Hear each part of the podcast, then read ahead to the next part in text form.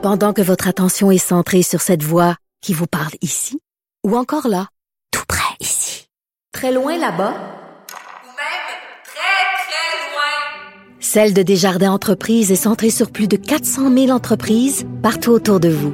Depuis plus de 120 ans, nos équipes dédiées accompagnent les entrepreneurs d'ici à chaque étape pour qu'ils puissent rester centrés sur ce qui compte, la croissance de leur entreprise. Parce qu'en immobilier, pour être à son affaire, suivez les conseils de nos experts. Via Capital, les courtiers immobiliers qu'on aime référer. Bonne écoute.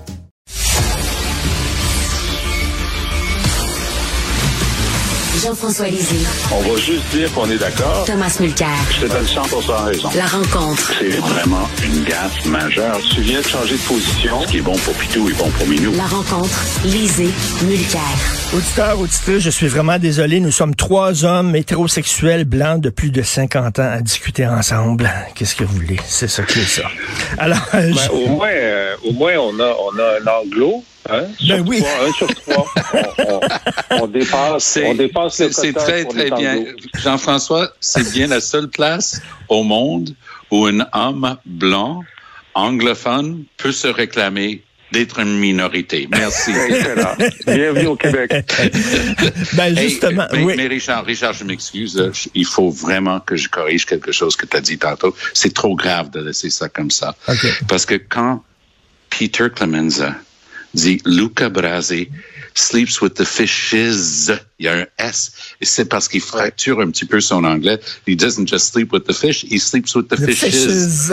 Ah voilà, Oui. c'était très grave. Richard Castellano, qui a joué le rôle, m'a a envoyé un message disant peux-tu le corriger? Il porte le même nom que moi, Martino. Alors il, m'a demandé de le corriger. OK, le Sleep with the Fish. C'est quel grand film quand même. 50 ans aujourd'hui. Yes. Qui n'aime pas le parrain? Jean-François, alors les entreprises de juridiction fédérale établies au Québec, par exemple comme Air Canada, auront le choix entre soit respecter la loi provinciale sur le français ou la loi fédérale sur le français, si je comprends bien là.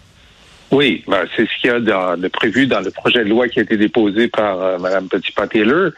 Et écoute, ça, c'est comme, euh, euh, un, genre de bagarre que tu peux prévoir à peu près deux ans à l'avance. Depuis le début, le gouvernement de la CAQ dit, nous, notre position sur les entreprises fédérales au Québec, c'est que la loi 101 s'applique. Ça, c'est leur position de principe. C'est dans le projet de loi 96. C'est écrit là. Alors eux, ils ont un avis juridique qui leur dit si le fédéral dit que c'est pas vrai, nous on dit que c'est vrai, on va on va l'appliquer quand la loi 96 va être votée d'ici l'été. Ils vont dire ça s'applique aux entreprises fédérales, même celles qui veulent pas. Et si le gouvernement fédéral ne veut pas, on va régler ça en cours. Alors, je peux pas te dire ce que les juges vont dire, là. Je peux pas te dire ça. Mais depuis longtemps, ils disent au gouvernement fédéral, écoutez, là, laissez-nous faire.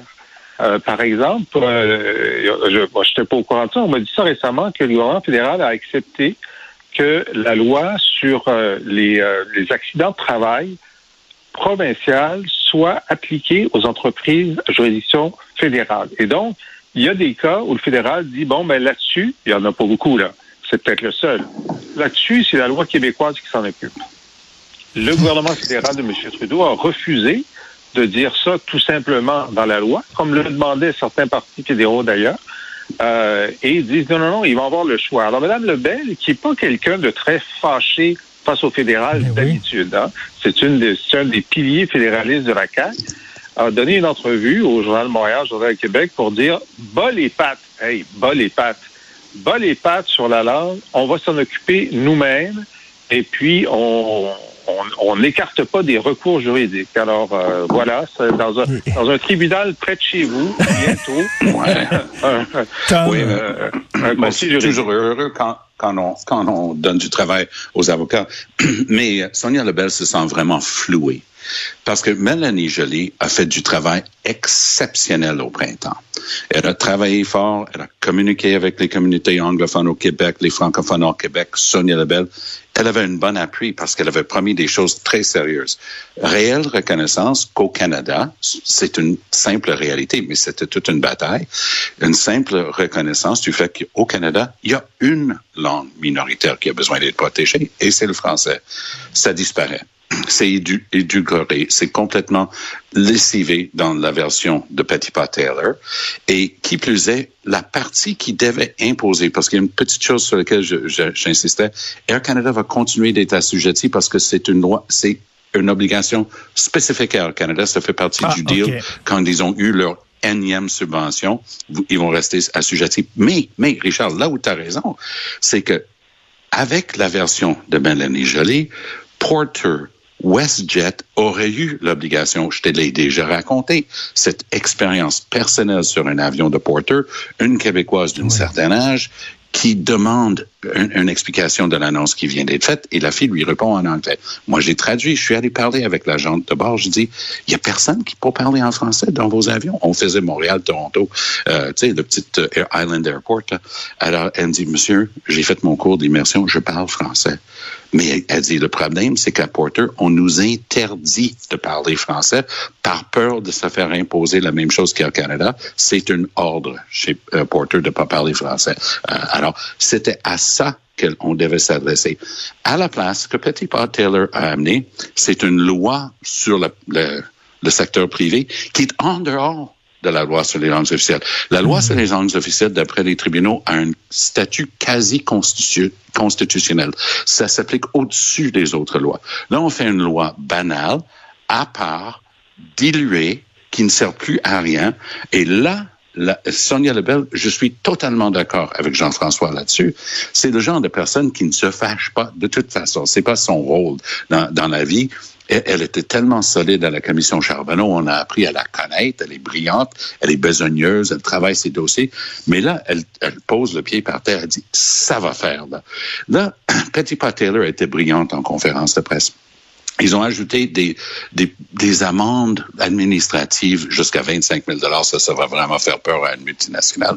Mais c'était pour pouvoir dire, lors de la conférence de presse, ah, la nouvelle loi a du mordant. Ça, c'était la ligne du jour. Et ça a été dûment répété par tous les journalistes. Puisque c'est compliqué, ça prend une couple de semaines, je m'excuse de l'expression anglaise, mais pour que le bullshit soit vraiment compris, Sonia Lebel est en train de coller bullshit sur la nouvelle loi de Petit Taylor. Et tu sais quoi?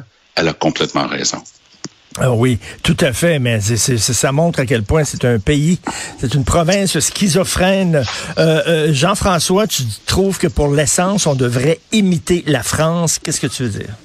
Alors, je, je pose la question. Alors, donc, euh, en France, ou de toute façon, avant même la crise, l'essence est nettement plus chère en Europe en général qu'en Amérique du Nord.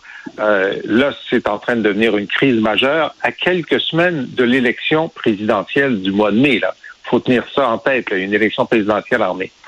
Euh, et là, le gouvernement euh, français a annoncé que à partir du 1er avril, lorsque tu vas faire ton plein, à la fin, il va y avoir une soustraction de 15 centimes le litre par Hmm. rapport à ce que tu vois à la pompe. OK? Et ça, c'est une partie importante des taxes de l'État français sur, euh, sur le pétrole. Alors, il y a beaucoup de gens aux États-Unis, par exemple, au Canada aussi, qui disent ben, on devrait euh, arrêter de collecter la taxe, euh, les, les taxes provinciales, fédérales sur, sur l'essence, au moins en attendant que ça baisse, euh, parce que de toute façon, euh, le gouvernement fait plus d'argent qu'avant sur le Ben pétrole. oui. tu sais, Parce Ben que oui. si ça monte, c'est une c'est une proportion qui, qui est imposée. Oui, une taxe Alors, évidemment, Mais, mais, mais, mais, mais Tom, au moins arrêter la double taxation, là, parce que là, la TVQ, on sait, c'est sur la TPS, là, ça n'a pas de sens.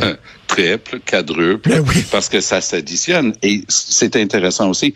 Dans les provinces comme le Québec qui ont une taxe carbone avant que le fédéral l'impose comme en Colombie-Britannique, première province à frapper 2 dollars le litre, c'était Colombie-Britannique parce que les pétrolières, ils disent, ah ouais, tu vas, tu vas ajouter ça. Ben moi, je vais ajouter une augmentation de prix à cause de ta taxe carbone. Et, c'est là où le, le gouvernement fédéral dort complètement. sur le gaz, c'est le cas de le dire, parce que eux, ils devraient quand même être en train de regarder la loi sur la concurrence et le comportement des compagnies pétrolières, parce que la dernière fois que j'ai vérifié, on était autonome en pétrole et gaz ici au Canada, puis des augmentations comme on est en train de voir là, ça n'a aucun rapport avec notre situation.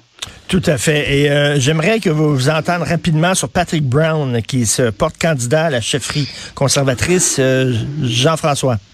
Oui, ben Patrick Brown, euh, d'ailleurs, qui s'est fait connaître comme un opposant très coriace de la loi 21. C'est lui qui avait lancé le, euh, le mouvement de, de donner, faites en sorte que votre ville donne 100 000 dollars euh, chacune ou euh, à ceux qui contestent la loi 21. D'ailleurs, hier, dans son discours, donc, il se lance à la course à la direction du Parti conservateur, il en a parlé trois fois. Il en a parlé trois fois.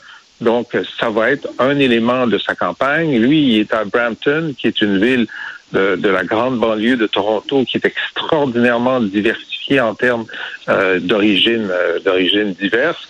Et euh, il dit, ben moi, j'ai fait la démonstration qu'un conservateur peut gagner avec les communautés culturelles. Donc, je vais faire en sorte de gagner pour dans la grande région de Toronto, ce qui est un sine qua non si les conservateurs veulent prendre le pouvoir un jour. Et l'opposition à la loi 21 est un de ces arguments. Mais justement, Tom, il a donné de l'argent pour s'opposer à la loi 21. Oui, 100 000 dollars euh, pour se battre contre la loi 21. Euh, Mais ce qui est le plus important ici, c'est que lorsqu'il s'est présenté à la chefferie permanente, parce qu'il était là par intérim du Parti progressiste conservateur de l'Ontario, il a vendu 70 000 cartes de membres. Ça, pour avoir vendu des cartes de membres pour ma course au leadership, je peux dire que c'est impressionnant. Comme Jean-François vient de dire, il est très branché sur les communautés culturelles et ethniques et il dit que Jean Charest, c'est un de ses mentors politiques. Pourquoi c'est important? Parce que leur système de, de vote par rangement. Là, ton deuxième choix, si ton premier porte pas, ça va à telle personne. Il y, aurait deux camps pour les votes. Il va avoir le camp Poilièvre et Leslie Lewis, cette femme qui s'est présentée la dernière fois. Elle, c'est le chouchou des anti-avortements, des gens qui sont anti-choix. Et elle va avoir sa gang. Poilièvre n'a pas besoin de se mouiller trop là-dedans. Il serait le deuxième choix de ses votes et ainsi de suite. Charret, Brown, même chose. Charret n'a pas touché au fédéral depuis une génération. Il est un peu perdu dans le GTA, sauf pour aller dans les grandes offices. Mais là, un gars comme Patrick Brown, lui, connaît le terrain. Et lui, il va être le deuxième choix des votes Charret, et Charret sera le deuxième choix. Charret a besoin de hmm. vendre 1000 cartes de membres par jour jusqu'à la mi-juin quand la, vente des cartes de membres est terminée. Il n'est pas équipé pour, il n'est pas équipé pour faire ça. Patrick ben- Brown est équipé pour faire ça. Il va fournir des dizaines et des dizaines de milliers de deuxièmes votes à Charlotte.